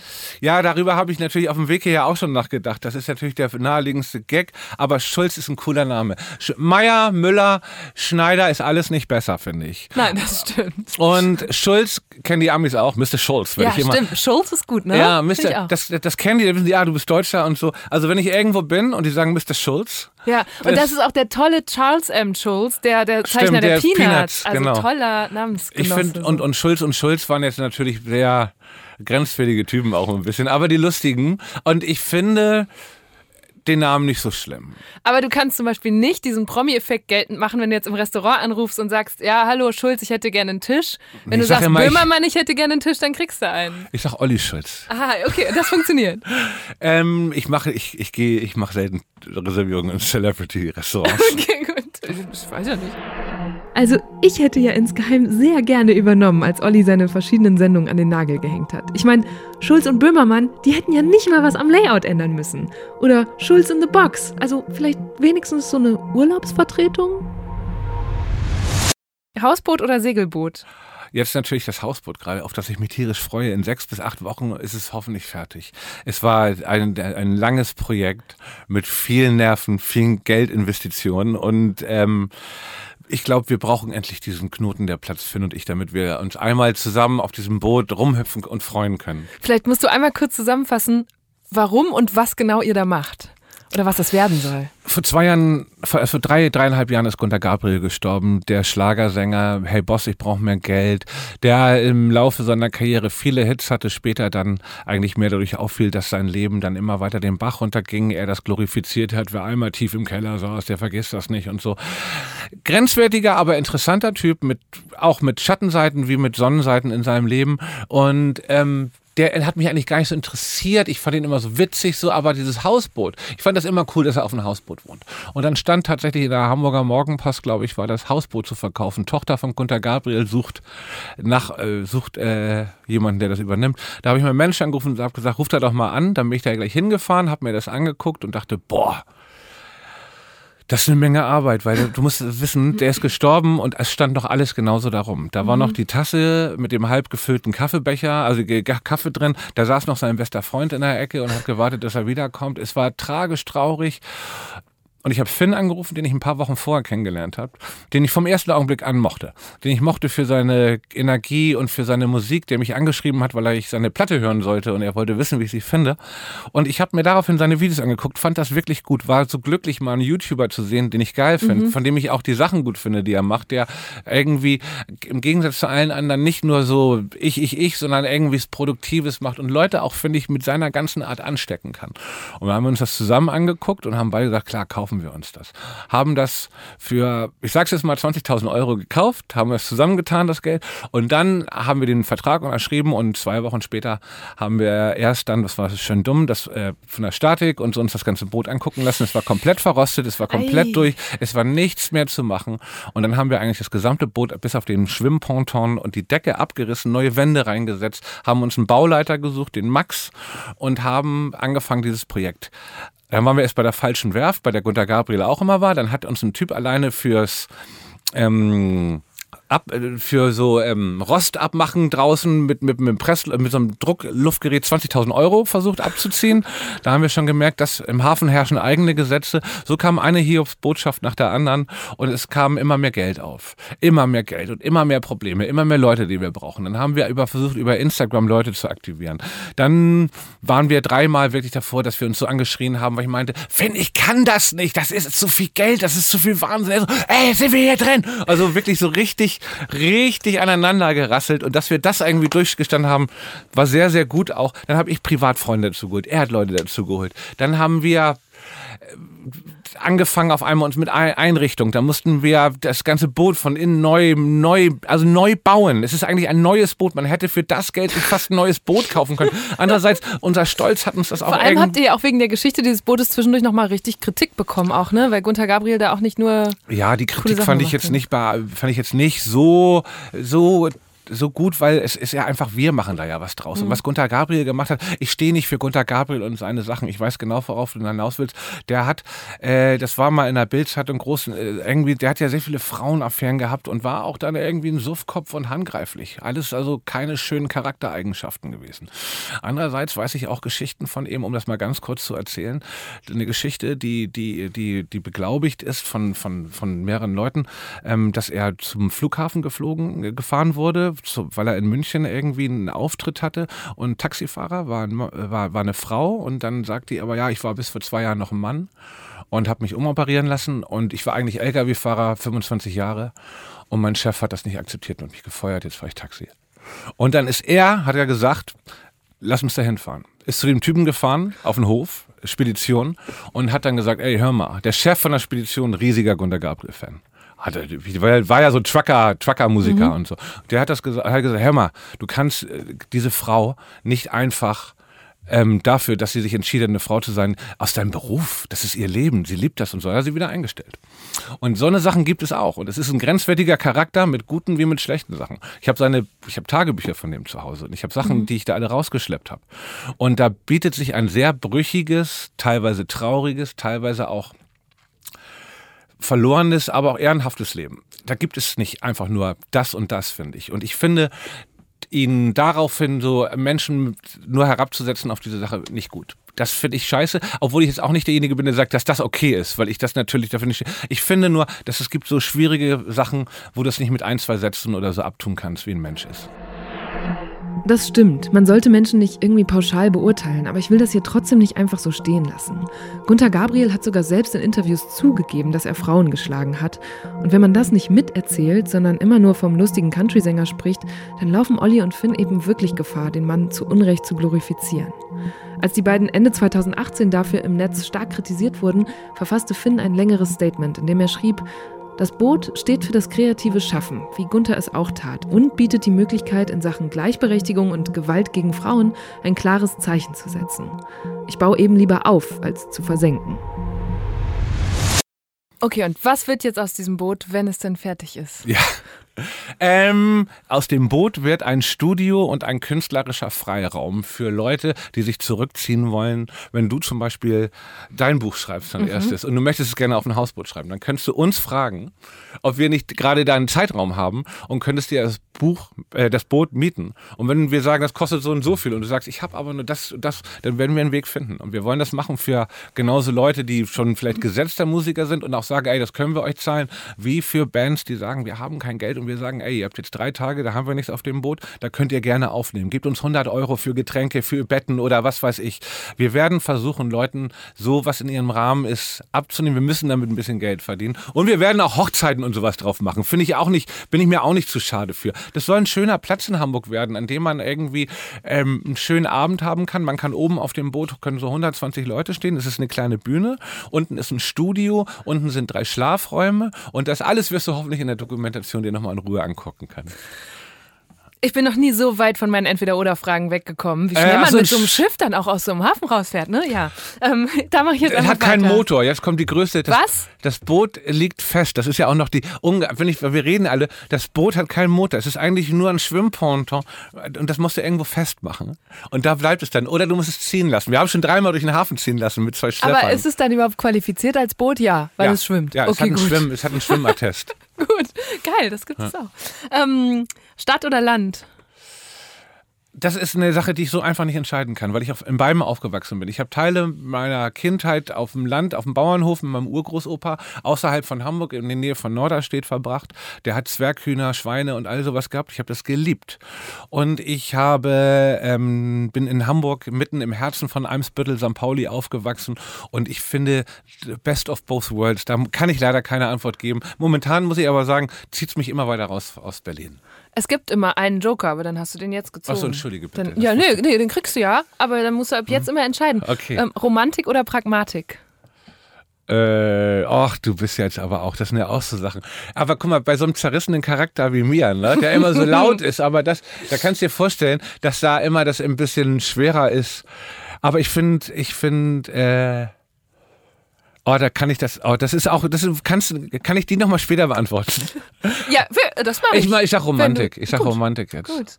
Bauch oder Kopf? Bauch. Tattoo oder Piercing? Ich habe beides nicht. Ich finde, dass auch bei. Kommt drauf an, ich finde diesen, bei Piercing, Leute, die sich hier so einen Ring durch die Nase, hier so wie Ja. so eine, Warum? Dann gibt es aber auch Leute, die haben das da oder da und das sieht total gut aus. Aber ich würde dann doch eher auf Tattoos gehen. Benjamin Blümchen oder Baby Blocksberg? Wie Blocksberg. Würdest du eher für eine Woche den Twitter-Account von Jan übernehmen oder für einen Monat den Terminkalender von Finn? Alter Schwede, auf alle Fälle würde ich Jan nichts, also ich habe mich gerade ge- gerade gestern mit dir nach der Sendung, ich so, ich sag's dir nochmal, ich habe mir auch in der Sendung gesagt, in zwei Jahren bist du vegan und bist weg von Twitter, habe ich ihm in der Sendung gesagt. Ich finde, ich bin kein Freund von Twitter. Ich bin kein Freund von der Argumentationskultur, die da, also die, die Streitkultur, die da herrscht. Das ist mir zu wenig für jemanden, der viel redet, zu wenig Möglichkeit, sich zu Ja. entfalten. Zu wenig Man kann da jetzt, glaube ich, so Sprachnotizen auch twittern. Wirklich? Vielleicht wäre das Ja. dein Medium. Ich habe, ähm, ich, ich, ich, ähm, würde dann doch, weil ich glaube, dass mir lo also ach so nur den Terminkalender übernehmen oder auch das Leben leben in diesem Monat von Ja, Fan. auf jeden Fall. Dann würde ich lieber Fan das machen. Da bin ich mir an der frischen Luft. Jan Ja, hängt mir eindeutig zu viel vor der, vom Rechner rum. Gute Argumentation. Ähm, wenn du kritisierst, lieber direkt oder durch die Blume? Am liebsten direkt. Jemals auf die Nase gefallen damit? Ja. Oft. Es ist ein Risiko. Auch nicht alles, was ich sage oder so, ist immer bis zum Ende durchdacht. Ich bin auch ein sehr impulsiver Typ. Auch schon mal, wo ich mich für entschuldigen musste, passiert, gehört dazu. Aber lieber direkt, als sich zu lange den Kopf zu machen. Und dann auch ist deutlich mehr Klarheit da, finde ich. Und wenn du dich krank fühlst, Symptome googeln oder direkt zum Arzt? Ich habe auch schon Symptome gegoogelt und dann hat mir mal, ja, ne? ich wollte mal ein Lied schreiben, das sollte heißen Dr. Google ist ein Scheißarzt. weil wenn du da, wenn du Ja, da das würde ich guckst, mir sofort anhören ja, wollen. weil, weil wenn du wenn du da hier, ich habe so einen drückender Lymphdrüsenkrebs. genau, dann bist du wirklich dann bist du schnell sterbenskrank. ich habe einen sehr guten Arzt inzwischen, zu dem ich gerne gehe. Der, kennst du das auch, wenn man zum Arzt geht und der sagt, ist alles in Ordnung? Das ist eines, der- eines der schönsten Gefühle. Ja. Oder auch, ich habe ein, zwei Mal erlebt, dass ich was hatte, wo ich jetzt nicht richtig drunter gelitten habe, aber wo ich dachte, oh, das ist jetzt irgendwie komisch oder das verunsichert mich. Und dann einen Arzt oder eine Ärztin zu haben, die sagen, ganz ehrlich, ich weiß es jetzt auch nicht, aber Sie müssen sich keine Sorgen machen. So, oder wenn das und das passiert, dann reden wir nochmal drüber. So auch, also dass ein Arzt dann auch so ehrlich ist zu sagen, ich habe keine definitive Antwort. Das hat mir auch schon gut getan, so counterintuitiv das ist. Ja, das, das gibt einem dann das Gefühl, dass er nicht irgendwas sagt. Ja, genau. Ja. Lieber eine sehr junge Mutter haben oder einen sehr alten Vater. Ich habe eine sehr junge Mutter, deswegen gibt es für mich keine andere Perspektive. Junge Mutter. Ich finde es auch eigentlich, hat zwei, hat einen guten und schlechten Nachteil. Meine Mutter ist noch relativ jung, ich darf nicht vorher sterben. Klingt zwar doof, aber perfider Gedanke, oder äh, nicht perfider, aber ein bisschen, aber in so, eine- so man, manchmal äh, ertappt man sich bei solchen Gedanken, finde ich. weil die Zeit sich so beeilt und so wenig bleibt von dem, was einmal war, weil das Licht so leicht zerbricht, sind wir die Dinge manchmal seltsam sonderbar. Ich habe ähm, über deine Kindheit gelesen, dass du zum Beispiel viel auf dem Fischmarkt in Hamburg rumgehangen hast Ja. und habe da sofort so ein ganz romantisches Bild gehabt. War das auch so oder war es eher so, ja, ich bin jetzt halt hier abgestellt und muss mich irgendwie beschäftigen? Ich habe die ersten Jahre viel Zeit bei meinen Urgroßeltern verbracht. Die waren sehr, sehr alt. Urgroßeltern. Die haben mich zum Teil großgezogen. Und die, äh, mein Uropa hat Zwerghühner und äh, Kaninchen und sowas auf dem Fischmarkt verkauft. Der hat auch am Anfang noch Pferde, also die hat er nicht, der ist früher noch mit so einem Pferdegespann auf den Fischmarkt gekommen in den 50er. Einer, einer der letzten gewesen, der das noch gemacht hat. Es gibt immer noch Stände auf dem Fischmarkt, die den immer noch kennen. War ein richtiger Schreihals. Ja. Gibt noch wenige. Also ich habe bin mal rumgelaufen vor zwei Jahren. Da gab es noch zwei, habe ich so zwei alte Gesichter gesehen und die kannten den noch. Und ich saß da als kleiner Junge auf so einem Tapeziertisch mit einem Hasen auf der äh, Schoß, war so fünf Jahre alt, sechs Jahre alt. Und danach hat mein Opa die Sache eingepackt und dann ist er noch mal in die Kniep gegangen, hat ein Bier getrunken, ein durfte er noch. Und dann ist er mit dem Hanomag mit dem Wagen zurück auf dem, gefahren und ich war umgeben von alten Männern und alten Frauen, sehr, sehr viel. Und das war äh, in meiner Kindheit, als Kind hinterfragst du das ja nicht so. Aber so im Nachhinein war das schon eine schöne, aber auch teilweise verängstigende Zeit, weil mir die auch manchmal Angst gemacht haben. Das war, ich meine, ich rede jetzt von den 70er, 80er, das waren alle Männer, die im Krieg waren. Das waren alles Leute mit, ja. mit, mit, mit, das waren, da waren, ich habe als junger Typ in, in der Gaststätte Fick, die hieß tatsächlich so, die war gegenüber, das sage ich mir jetzt nicht aus, gesessen und habe besoffene Seeleute gesehen oder also Leute noch, die auch Alkoholiker Versehrte waren- oder wahrscheinlich, auch Versehrte ja. gesehen, ganz viele, was man gar nicht mehr so sieht. So, ich Ja. hab, es gab am Lienhof Markt den Also so Sachen, das Kind, hinterfragst du ja noch nicht den National, also den ganzen Kram Ja. und Nazi und, und sonst was, sondern du siehst das alles nur und siehst diese kaputten oder auch Sachen. Ich habe sehr viele Sachen gesehen, die mich als Kind beun also die, die, wo ich so nicht wusste, was ich davon halten soll. Die mich beunruhigt haben vielleicht. Also so ein paar Fragen im Unterbewusstsein die ganze Zeit mit rumgetragen, wo man nicht so richtig Antworten drauf finden Es gab konnte. diesen einen Imbiss mit dem Mann, der hatte eine Holzhand, da war die Zange drin und der hat die immer so gedreht. Konnte nur diese eine Bewegung machen, am Nils Mark. Und Nils Frevert, ein ganz toller Musiker, war der erste Mann, der den auch noch kannte. Und wenn du ihn kennt, weil der da auch aufgewachsen ist, ja, der Mann mit, der mit dem schwarzen Holzarm, der immer so sich gedreht hat. Und ähm, das sind so ein Eindrücke, deswegen habe ich auch immer diesen Spleen mit Opa und dem Kind, was ich, dieses Intro vom Fest und Flauschig, da spiele ich immer so Rollen. Das ist sowieso so ein Konstrukt. Deswegen mag ich Rick und Morty auch so gerne, weil es geht um Opa und seinen Enkel und die Abenteuer, die sie zusammen erleben. Du hast auch, wenn wir von Abenteuern sprechen, irgendwann mal die Mülltonnen bei euch vorm Haus angezündet als Kind. Das habe ich auch gelesen. Wie oft musste in deinem Leben wegen dir schon die Feuerwehr ausrücken? Ein paar Mal. Ein paar Mal. Das war meine ich, Vermutung. Ich war Feuerteufel. Ich war, ich habe, ich habe, ich habe ähm, Mülltonnen angezündet. Ich habe auch Spielplätze versucht anzuzünden. Weil früher habe ich immer, das war für mich eine unglaublich, so mit zwölf oder so Tigerbenzin. Das nannte sich so zum Auffüllen von Feuerzeugen. Das konnte man so bei Budnikowski und Schlecker und so kaufen. Und das habe ich genommen und habe damit rumgezündet. Playmobil-Figuren und so angezündet, alte Sachen und so. Ich fand Feu ich hatte eine kleine Feuerteufelphase. Es ist aber nie so weit gekommen, dass ich irgendwie doch, ich habe schon, also so hier so ein, mal so ein Haus, kann man die Feuerwehr, weil in Stelling, so ein, so ein, nicht so ein, also ein Haus und Kinder, so, eine, so ein, mit roten Dächern auf dem Spielplatz. Ah, ich dachte So ein schon, Ding. Du hast ein Haus abgefackelt. Nee, okay. habe ich nicht. Aber sowas hast du tatsächlich in Brand gesetzt. So ein Ja, Spiel. versucht oder Okay. so. Man hat so Sachen gemacht, ja, Mülltonnen angezündet. Aber auch irgendwann kam es mal raus oder ich habe tierisch Anschiss gekriegt von meiner Mutter und dann habe ich das auch nicht mehr gemacht. Warst du da alleine, wenn du da so Zündelspiele gemacht hast, oder hattest du so eine Gang, mit der du Naja, was ist Gang? Ich hatte so einen besten Freund. Ja. Ich war einmal, ich war, ich war nie der Gang-Typ, ich war immer so der mit einem Freund rumrennt-Typ. Und der wahrscheinlich auch mehr so, ohne dass ich das jetzt auch immer gleich in Außenseite, aber wir waren schon nicht die coolsten. Schon die Typen, die, von denen man dachte, also das war so, das gab die coolen, die hängen alles rum und da gehörte man jetzt nicht so zu. Das heißt jetzt auch nicht, dass man nur gelitten hat, aber man hat halt mit einem Freund zusammen was gemacht oft. Meine letzte Entweder-Oder-Frage, einfach um den Sack nochmal zuzumachen, ist Showgeschäft oder Schuhgeschäft? Showgeschäft. Schuhgeschäft habe ich einmal gearbeitet für eine Sendung auch. Da habe ich einmal als Schuhverkäufer gearbeitet. Ich finde das auch einen ehrenwerten Job, aber ich bin dann doch im Showgeschäft lieber. Aber nicht äh, auf Biegen und Brechen dauernd. Am liebsten ist es mir, wenn ich, wenn das Showgeschäft, das große Showgeschäft mir die Möglichkeit gibt, einmal im Jahr aufzutauchen mit einer schönen Sache und dann auch wieder eine Ruhe zu haben und seine Musik zu machen. Ah das deckt sich mit meinem Eindruck, deswegen bin ich auch gerade fast überrascht über deine Antwort, weil ich auch das Gefühl habe, dass du schon immer wieder fremdelst mit dieser ganzen Welt, oder? Und mit Prominenz an sich oder Prominenten, vor allem anderen Leuten, die sich so in dieses Showgeschäft reinschmeißen. Ja. Gab es jemals jemanden, der dich überrascht hat? Also so ein Promi, von dem oder der du gedacht hast, die wäre ganz anders drauf und dann hast du die Person kennengelernt und gedacht, ach krass. Ähm, das weiß ich gerade gar nicht. Ich habe so, die, die, ich kenne, ich habe wenig Freunde im Showbusiness, da mal ganz ehrlich. Ich habe viele Bekannte, aber wo ich sagen könnte, dass da eine Freundschaft daraus entstanden ist, würde ich jetzt gar nicht mal so sagen. Ich habe immer noch meine alten Freunde aus Hamburg tatsächlich zum größten Teil. Und ich bin auch sehr dankbar darüber, dass ich einen Freundeskreis habe, der das gar nicht weiß, was ich mache oft. Ich habe meine Freundin Naema zum Beispiel, mit der ich mich unterhalten habe, die nun wirklich fernab in ihrer Hippie-Welt lebt. Was machst du denn da eigentlich immer mit diesem äh, Böhmermann, dieses da. Ich so, ey, das ist einer der erfolgreichsten Podcast Deutschland. Da kenne ich mir. Kannst du nicht mal eine Folge Kannst du nicht mal eine Folge hören? Ja, ach, ich weiß, da muss ich mir das runterladen und so. Und davon habe ich ganz viele. Ich habe ganz viele Leute, die noch, die mich weder dafür loben noch kritisieren, dass ich das mache.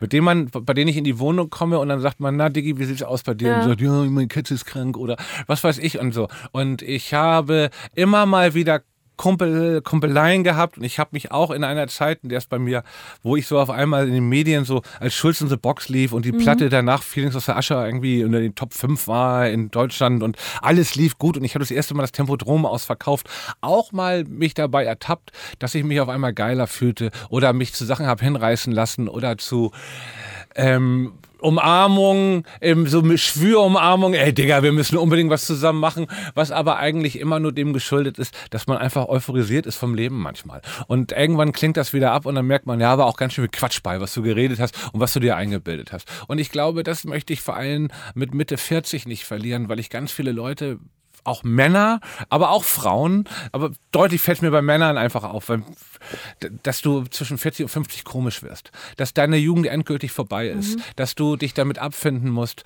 dass du nun mal erwachsen bist. Dann hast du auch einige Verluste im Leben, Menschen sterben und all so unsere Ernsthaftigkeit kommt rein.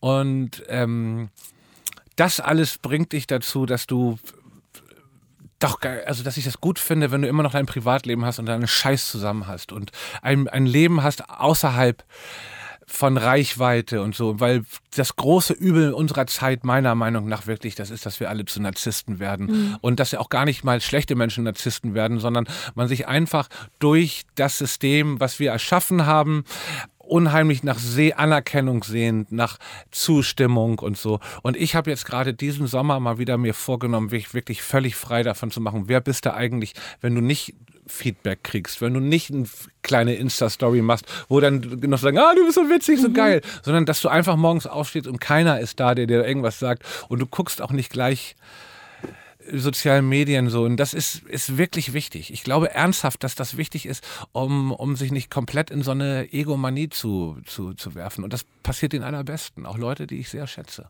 Mhm. Das heißt, deine Mechanismen dafür, die du jetzt geplant hast, sind nicht mehr so viel auf diesen, in diesen Netzwerken rumhängen. Habe ich schon länger nicht. Also okay, das, ja.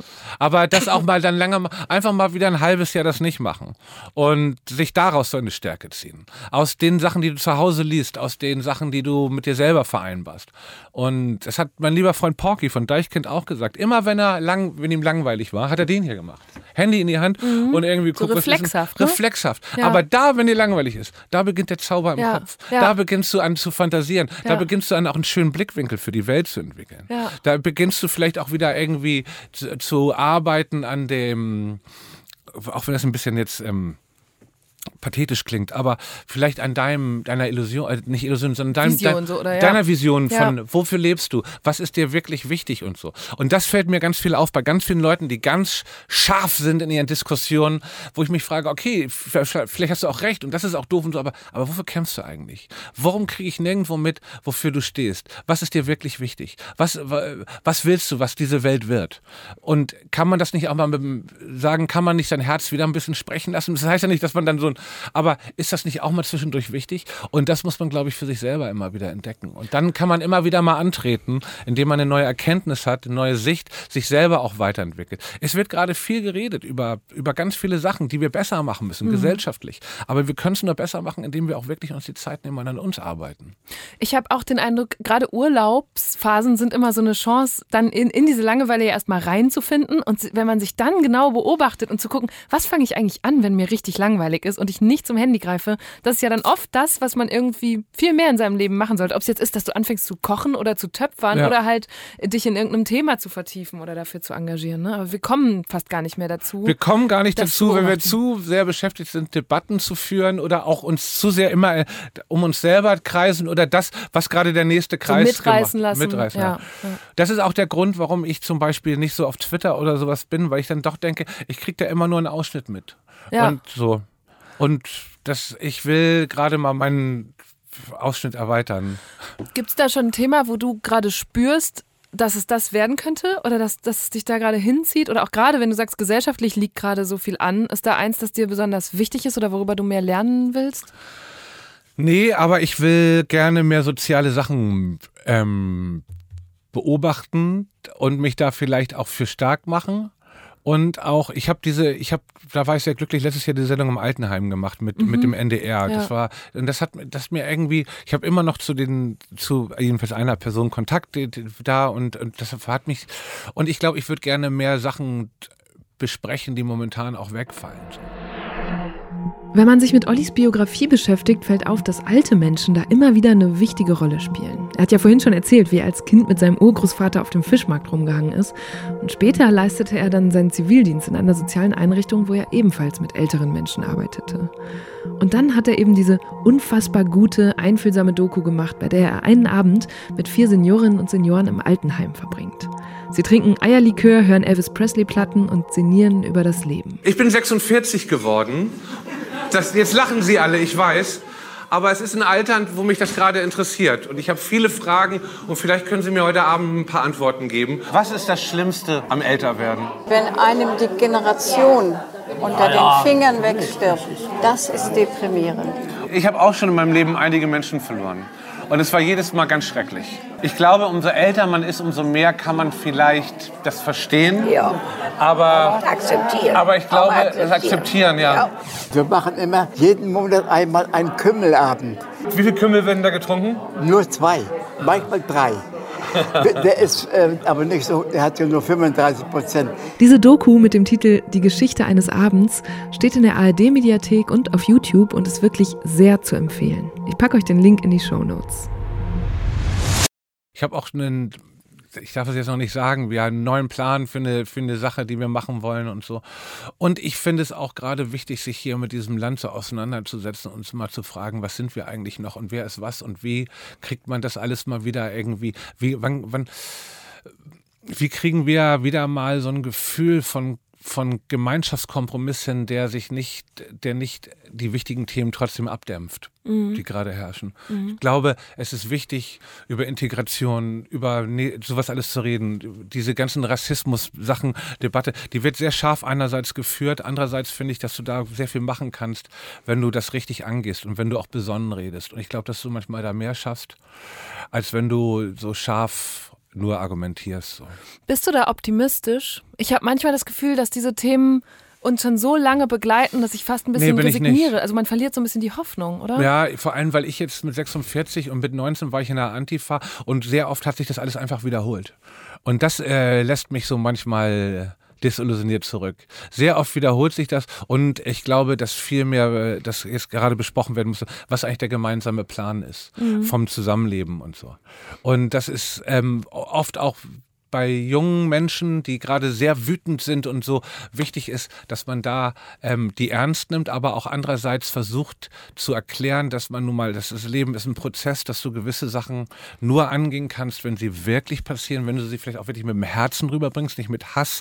Wenn du zum Beispiel, ich habe gerade gestern diese Diskussion, die ich total wichtig finde. Man muss mir zuhören bei Leuten, was ist wirklich für die zum Beispiel rassistisch oder so. Und dann ging es Ja. aber darum, dass äh, wie hieß sie nochmal? Ich vergesse ihren Namen, entschuldige. Das, ähm, die gesagt, sie findet es so doof, sie lebt hier so eine Ewigkeit und das Deutsche immer sagt, du sprichst so gut Deutsch, wo kommst du Mhm. eigentlich her? Das ist eine total dumme Art. Aber es ist auch keine bös gemeinte Art, weil meine Mutter macht das auch. Aber Ja. die macht das nicht, sondern, aber wenn man das gleich so anfängt und so, das ist total doof, es nervt total. Nee, es gibt auch ältere Menschen, die müssen ihrem Denken, mit denen musst du reden und die musst du es erklären. Und du kommst viel näher darin ran, indem du nicht gleich verkanntest und sagst, das ist alles mega rassistisch. Ja. Und das, du kommst viel mehr dran und sagst, ey, die haben das so, die sind, die, das sind Kinder anderer Zeit, aber es sind keine dummen Menschen. Und die kannst du dazu bringen, indem du das machst. Und Ja. ich glaube auch, dass du ganz vielen Leuten, die Jugendlichen, die so 16, 17, 18 bist, mehr davon wegdrängst, dass sie irgendwann zu einer rechten Gruppierung gehen, indem du dem was vorlebst. Und indem du denen nicht nur sagst, ah, das sind ja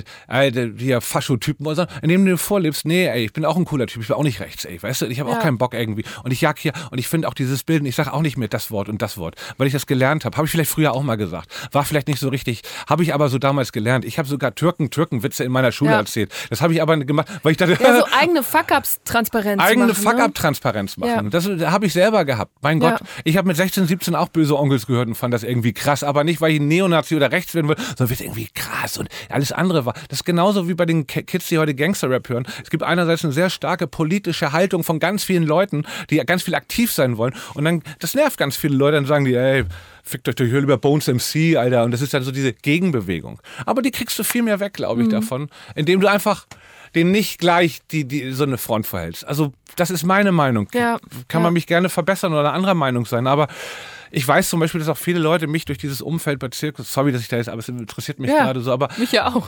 mich, dass viele Leute auch, die jetzt nicht unbedingt meine Musik gut finden oder das gut finden, dass ich mal einen prolligen Spruch bringe oder mal so bin und mir schreiben oder mir folgen. Aber wenn die dann mal sehen, dass ich irgendwie eine klare Haltung habe dagegen und trotzdem irgendwie mich nicht gleich äh, als in die härteste linksautonome Szene verordne, obwohl ich da auch mal war, weil und, und dann trotzdem aber sage, ey, trotzdem ist man dagegen. Du kannst dann eine ganz eigene Meinung haben, aber es ist wichtig, dass gewisse Sachen jetzt gemacht werden und darüber muss man reden. Und es wird unangenehm, aber weißt du was? Ja. Immer noch besser, als sich zu verstecken und zu den Arschlöchern zu gehen. Ja, ja. Echt, ich glaube wirklich, dass es so eine normale Volksverständigung oder so Bürgerverständigung gibt noch. Ja, ich glaube auch, also das habe ich auch aus den letzten Wochen, gerade seit diesen Black Lives Matter-Protesten jetzt wieder mitgenommen. Es geht halt wirklich drum, bei sich selber diese Fehler oder Voll. diese Fuck-Ups äh, ähm, zu sehen und andere darauf hinzuweisen. Also gerade wir als Weiße, die das noch viel weniger, Ja. den, also uns persönlich passiert das nicht, umso mehr Kapazitäten haben wir da, andere darauf hinzuweisen und zu sagen, ey, ganz ehrlich, so und so, ne? Und dann Richtig, da aber, auch, sich, auch sich so einzugestehen mal und das ohne gleich zu tun und zu sagen, "Oh, ich bin schuldig, sondern ja. Ja. das war vor zehn Jahren von mir, da habe ich auch noch den Witz gebracht oder habe das Wort gesagt oder so. Und, und das hab ist, gelernt. Und habe ne? gelernt, ja. genau. Aber wir brauchen halt, glaube ich, eine Kommunikationskultur, in der das auch normal ist, dass man sagt, ja, jeder von uns hat Fehler gemacht Mhm. und das ist scheiße, aber daraus haben wir gelernt und wir machen es nicht nochmal, anstatt sich entweder mit so, ne, Das einer ist weißen es. Weste immer hinstellen zu wollen. Ja, und vor allem, so- sondern einfach sagt, wir wachsen jetzt und es gibt ganz viele Leute, die zersplittert sind, obwohl sie für die gleiche Sache sind, weil Ja. da auch wieder der Ja. Narzissmus, die Egomanie und das Rechthabertum stärker ist als der wirkliche Glaube an eine gemeinschaftliche äh, Arbeit, um sich zu wachsen, stärker zu werden. Und dass es da nur noch darum geht und deswegen bin ich auch, halte ich mich auch fern von populistischen Provokationen in allen Bereichen, weil ich dann doch noch, genau, ich möchte diese Hoffnung nicht verlieren. Ich möchte an meine Nächstenliebe behalten und ich möchte gerne daran glauben, dass wir zusammen mit unterschiedlichen Aspekten des Lebens glücklich zusammen einen schönen Abend haben können auf einem Konzert oder dass man das haben kann. Wichtig ist nur, dass wir ein paar Basics ändern erstmal und dass wir dann Stück für Stück daran gehen. Und das ist wichtig, finde ich so.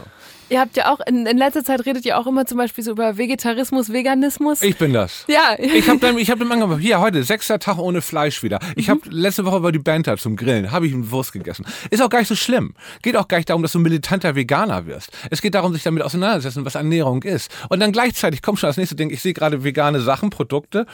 Da ist aber auch viel Zucker drin. Okay, ist kein Fleisch drin, aber ist es wirklich gesünder? Und sich damit auseinanderzusetzen, was ist wirklich, wenn du wirklich vegan leben willst, musst du verdammt viel kochen und es ist ganz schön viel Arbeit. Ja. Also, außer wenn du dir jetzt nicht alles irgendwie von der Rügenwalder Mühle kaufen willst oder irgendeiner anderen Produktionsfirma, dann musst du anfangen, selber irgendwas zu machen. Aber ich finde das interessant. Ich finde, das ist ein spannendes Thema. Und wenn es mich langsam dahin treibt und ich nicht heute sofort Veganer bin, ist genauso wie mit dem Rauchen aufhören. Ich habe in der Sendung öfter erzählt, ich habe mit dem Rauchen aufgehört. Ich habe zweimal schon wieder angefangen gehabt, aber trotzdem höre ich auf. Das ist nun mal so. Der Mensch ist nicht perfekt, aber es ist wichtig, dass er einen Prozess hat und irgendwann rauche ich gar nicht mehr. Und irgendwann sage ich auch bei der Wurst dann da, nee, sorry, jetzt warte ich dann mal doch ab, bis ich irgendwo kein Fleisch finde. Aber es wird immer noch mal passieren, wo ich da bin bei meiner Mutter oder so und dann werde ich ja auch die Roulade noch mitessen und vielleicht will ich es irgendwann nicht mehr machen. Auf alle Fälle hat sich mein Fleischkonsum so stark reduziert und das ist doch schon mal ein guter Anfang. Und macht das einen Unterschied für die Welt um dich rum, dass du eine andere Konsumentscheidung triffst? Oder findest du es manchmal auch frustrierend, dass du dann auf dem Level weniger Einfluss nehmen kannst? Also meine Freunde, alten Hamburger Freunde und so, da ist, da würde ich, wird, sind viele beratungsresistent auch. So, das würde ich da nicht mehr so hinkriegen. In erster Linie ist es ja auch für dich. Ich merke einfach, mir geht es zum Beispiel körperlich besser. Ich merke, dass es mir, das ist, das ist mir einfach, ich habe mir so einen schweren Magen, ich hau mir nicht irgendwie rein. Das ist ja wirklich, du vergewaltigst ja deinen Körper, sorry, das Wort, aber du missbrauchst ja deinen Körper mit, Fl wenn du beim Griechen ohne Ende Fleisch irgendwie in dich hinein. Und es ist ja einfach, wie viele Tiere hast du da gerade? Gyros, dann noch ein Souflaki, dann das noch. Und ich hatte mal eine Geschichte, wenn ich das noch kurz erzählen darf. Ich weiß nicht, ob das noch okay ist. Warum das bei mir angefangen hat mit dem. Ja, ist das noch okay? Habt ihr noch Zeit hier? Weil wir sind nämlich in einem. Ich habe mal richtig doll gekifft und saß in der Küche alleine, hatte irgendwie Gras geraucht und habe mir ein Ochsensteak, das ich mir gekauft habe, gebraten und das lag auf dem Teller und daneben lag meine Hand und ich war total bekifft und habe dann immer auch dieses Fleisch auf meiner Hand und ich sehe, dass das ja eigentlich das Gleiche ist von der Konsistenz und das war schon ein total bekiffter Gedanke und ich dachte, ich esse ja das, eigentlich esse ich meine Hand gerade so. Nur so und dann habe ich in dem Augenblick gedacht, Olli, du musst zwei Sachen ändern, du musst weniger kiffen und musst mit dem Fleisch, hören, äh, Fleischessen aufhören. Und, und das war so ein ganz, ja, ja, ja und das habe ich dann beides auch äh, reduziert. Also das eine mehr als das andere. ich ich frage natürlich auch deshalb, weil das jetzt gerade so ein akutes Thema ist, das so viel diskutiert wird wegen dieser Fleischbetriebe, der Arbeitsbedingungen da und die Frage, ob unser Fleisch teurer werden müsste, ob wir es komplett anders produzieren wollen.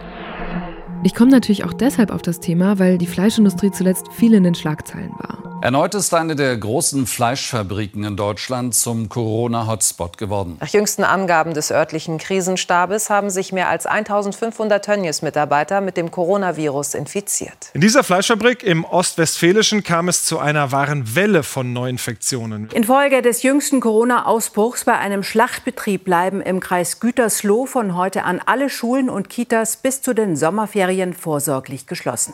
In mehreren großen fleischverarbeitenden Betrieben in Deutschland ist Corona Corona ausgebrochen, zuletzt bei der Firma Tönnies in Nordrhein-Westfalen.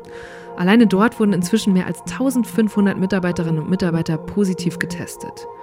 Man vermutet, dass mit ein Grund für die hohe Zahl der Ansteckungen die Arbeitsbedingungen waren, die es nicht zuließen, dass Hygienemaßnahmen eingehalten wurden. Und auch die Unterkünfte, die sich die Mitarbeiter oft zu mehreren teilen müssen, könnten eine große Rolle gespielt haben. Die Fleischindustrie steht schon lange in der Kritik, denn ein Großteil der Mitarbeiterinnen und Mitarbeiter ist nicht direkt bei den Betrieben angestellt, sondern bei Subunternehmen. Und dadurch können sich die Schlachthöfe aus der Verantwortung ziehen für die Beschäftigten, die oft aus Osteuropa stammen. Deren Löhne werden gedrückt und Arbeits- und Gesundheitsschutz missachtet. Die Bundesregierung will das ab kommendem Jahr ändern und strengere Regeln zum Arbeitsschutz einführen. Beschäftigt dich da, dass die Lage in 2020 noch so ist? Wusstest du auch um dieses Ausmaß? Ja, um das Ausmaß wusste ich schon, weil ich mich da ein bisschen reingelesen habe und weil ich auch einfach wahnsinnig viele Leute um mich herum habe, die schon lange vegan leben. Und weil das ist ja auch kein, also dazu musst du dich noch nicht mal so viel informieren, um zu wissen, was Massentierhaltung ist und wie sehr Massentierhaltung einfach immer noch ein ganz großer wirtschaftlicher, aber auch nun mal äh, Genussfaktor für Menschen ist. Mhm. Vor allem, und da, und da, und da sind wir schon auf den verteufelten Haken. Auch sozial schwache Menschen genau, ja. wollen die Möglichkeit haben, Fleisch zu essen, haben keine andere Wahl. Und das ist nun mal auch immer ein großes Thema. Und den Leuten dann zu sagen, ihr esst jetzt kein Fleisch mehr und du kaufst jetzt die schön teuren Bio-Sachen, ne? Es gibt so viele verschiedene Aspekte da. Besserverdiener können sich natürlich so Leute, ja. so Bio-Sachen einfach mal leisten. Ich sehe da Leute manchmal im Biomarkt, also ich gehe nicht meinen kompletten Einkauf im Biomarkt machen, weil es mir zu teuer ist. Ich sehe, da sind Sachen, die sind, die kaufe ich mir da, weil es die da gibt, aber dann gehe ich auch nochmal zum normalen Supermarkt, ja. weil ich das da kaufen will, weil ich nun mal nicht so Mischkalkulation. So, eine Mischkalkulation, ja. genau. Und das ist auch immer noch so eine, das ist so, so, so, so, so, so ein Bio-Prenzlauer Berg, wo keiner unter 5000 Euro im Monat Monat verdient wahrscheinlich. Da ist es immer schön, irgendwie die Moralkeule zu haben. Aber sag das mal jemandem, der irgendwie mit 400, 500 Euro im Monat auskommen muss und drei Kinder hat. Mhm. Ja? Aber wie, das beschäftigt mich auch gerade jetzt im angesichts der Nachrichtenlage. So, wie löst man das? Wie macht man Fleisch für alle verfügbar? Also was, was könnten politische Hebel sein?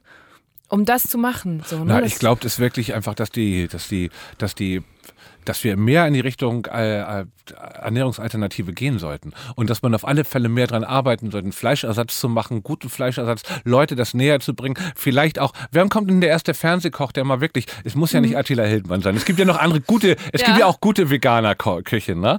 Also eng ein Typ, der mal das macht, weil ich muss sagen, ich habe mal eine Panchakarma-Kur gemacht. Das ist so Was eine Ayurveda-Kur. Das hat mich eine Ayurveda-Kur gemacht. Und dann, und dann gab es ein unglaublich gutes Essen. Jeden Abend. Und immer ohne alles, alles vegan, alles vegetarisch.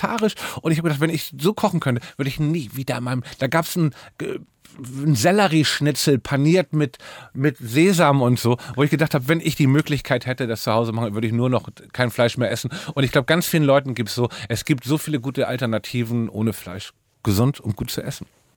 Würdest dass ich das mal sage, ey. Dass ich das mal sage. Olli Schulz, der wirklich viel Scheiße gefressen hat in seinem Leben. Also viel, also ich glaube, ich, ich habe mir das erste Mal ein Wasser mit 25 gekauft. Ich habe nur Cola, Fanta und sowas getrunken. Also wirklich, eine Flasche Wasser hat man nie bei mir zu Hause gefunden. Also sowas, das gab es bei mir in meiner Ernährungsplan auch nicht. So. Aber wie geil ist das auch, oder? Dass man sich im Leben so stark verändern kann. In, für einzelne Aspekte so. Ne? Ja. Also das ist doch Das finde ich schon cool. Und Ich dass man dann so auch, reflektieren das ist kann ja auch das- kann, das ja damals da- so, heute so. Das ist ja auch das Spannende doch am Leben, weil ich Ja. aber auch merke, dass mir viel von dem, was ich kenne und kannte, langweilig wird. Und ich, wenn es jetzt, es ist, wenn man älter wird, man kann nicht mehr so gut Drogen nehmen. Man kann nicht mehr so viel exzessive Sachen machen. Also musst du einen anderen Weg finden, das Leben spannend zu halten. Und das sind nur mal Veränderungen. Da- Und das sind so eine Sachen wie ein bisschen Sport, vielleicht mal im Rauchen auf, mal aufhören, auch mal sehen, wie das so ist, wenn das, wenn du das und das machst, wenn du andere Sachen. Und ich finde, das ist der einzige Weg im Älterwerden, um sein Leben spannend zu halten, ne? wenn du die Möglichkeiten natürlich hast. Und ich bin natürlich auch in einer privilegierten Möglichkeit durch die Jobs, die ich mache und so, dass ich viel Zeit habe, dass ich nicht jeden Morgen früh aufstehen muss und so. Und das ist aber auch nicht so, es ist auch wieder nicht so einfach gesagt für jemanden, für eine Mutter von, von Kindern, die jeden Morgen irgendwie das machen muss, alleinerziehend ist oder irgendwie, das ist, äh, gibt immer viele Blickwinkel auf Sachen. Und hast du eine Vorstellung davon, wie du so mit 60, 70 sein willst? Oder wie dein Leben dann aussehen soll? Also ich hoffe, dass ich da noch lebe erstmal. Das ist für mich. Ansonsten wäre es mir, wäre mir tatsächlich, glaube ich, ein relativ zurückgezogenes Leben. Ich habe dieses Buch gelesen, Der Mann, der Inseln liebte. Es handelt von einem Mann, der auf einer Insel alleine wohnt und von dieser Insel in eine noch kleinere Insel zieht. Und von dieser kleineren Insel zieht er auf eine noch kleinere Insel und dann auf eine noch kleinere Insel. Und irgendwann verschwindet er. Und das ist, finde ich, ein aber schönes Bild. Du brauchst immer weniger im Alter. Du brauchst nicht mehr so viel, glaube ich. Also ich meine, es klingt schon so alt mit 46 so zu reden, aber ich fühle, dass der Prozess des Älterwerdens damit zusammenhängt, dass du dich, ähm, dass du dich mehr also bei, bei mir mehr, mehr, mehr, mehr Rückzug. Ich vermisse das nicht. Ich vermisse, was ich vermisse, ist auf die Bühne, auf Tour zu gehen. Aber ich vermisse, ich habe, ich vermisse keine öffentliche Aufmerksamkeit so doll, zum Beispiel. Okay, dann hast du jetzt auch genug davon, weil ich höre jetzt auf. Ja, ich habe ganz schön viel jetzt wieder geredet. Das hat total Spaß gemacht, aber ich hoffe, ja, danke, mir auch. ich, ich hoffe, ich habe alle Fragen richtig beantwortet. Das können die äh, Hörerinnen und Hörer beurteilen. Ich danke dir auf jeden Fall sehr. Das war sehr schön. Dankeschön, Eva. So, Olli, und du willst also gar nichts zu erzählen haben? Ich glaube, wir haben in dieser guten Stunde das Gegenteil bewiesen. Ich fand es faszinierend, wie Olli am Schluss, als es um politische Themen und Debatten ging, dann doch noch wieder in diese Rage geraten ist, von der wir am Anfang gesprochen hatten. Das hat mir gezeigt, wie wichtig ihm diese Dinge sind und dass er offenbar echt viel darüber nachdenkt. Und ich hätte nie gedacht, dass Olli so viel liest. Weil diese Folge war mit Abstand die mit den meisten Buchempfehlungen und ich bin nach dem Gespräch auch noch gespannter darauf, was für ein Buch Olli denn wohl eines Tages rausbringen wird. An einer Stelle hat er ja gesagt, man kann auch mit 50 noch ein sehr gutes Buch schreiben und das hat sich mir irgendwie richtig eingeprägt. Wenn ich zum Beispiel an Finn Kliman denke, der ja auch schon hier zu Gast war und gefühlt immer 20 Ideen gleichzeitig verfolgt, dann finde ich das erfrischend gelassen. Weil wir müssen ja gar nicht alle Vorsätze oder Ziele, die uns persönlich wichtig sind, auch sofort erreichen. Wir haben ja noch ein paar Jahrzehnte Zeit und dürfen dann vielleicht einfach nur den richtigen Moment nicht verpassen. Ich hoffe jedenfalls, ihr hattet auch ein paar gute Momente in diesem Gespräch. Falls ja, freue ich mich, wenn ihr die Folge euren Freunden schickt oder sie in eurer Story teilt. Ich bin Eva Schulz, ihr findet mich und Deutschland 3000 auf Facebook, Instagram und natürlich überall, wo es Podcasts gibt. Da könnt ihr mich auch direkt abonnieren. Jeden zweiten Mittwoch gibt es eine neue gute Stunde. Also, bis bald, macht's gut. Deutschland 3000 ist ein Podcast von 1Live, Bremen Next, Das Ding, Fritz vom RBB, MDR Sputnik, Enjoy, Puls, UFM, Unser Ding und Funk.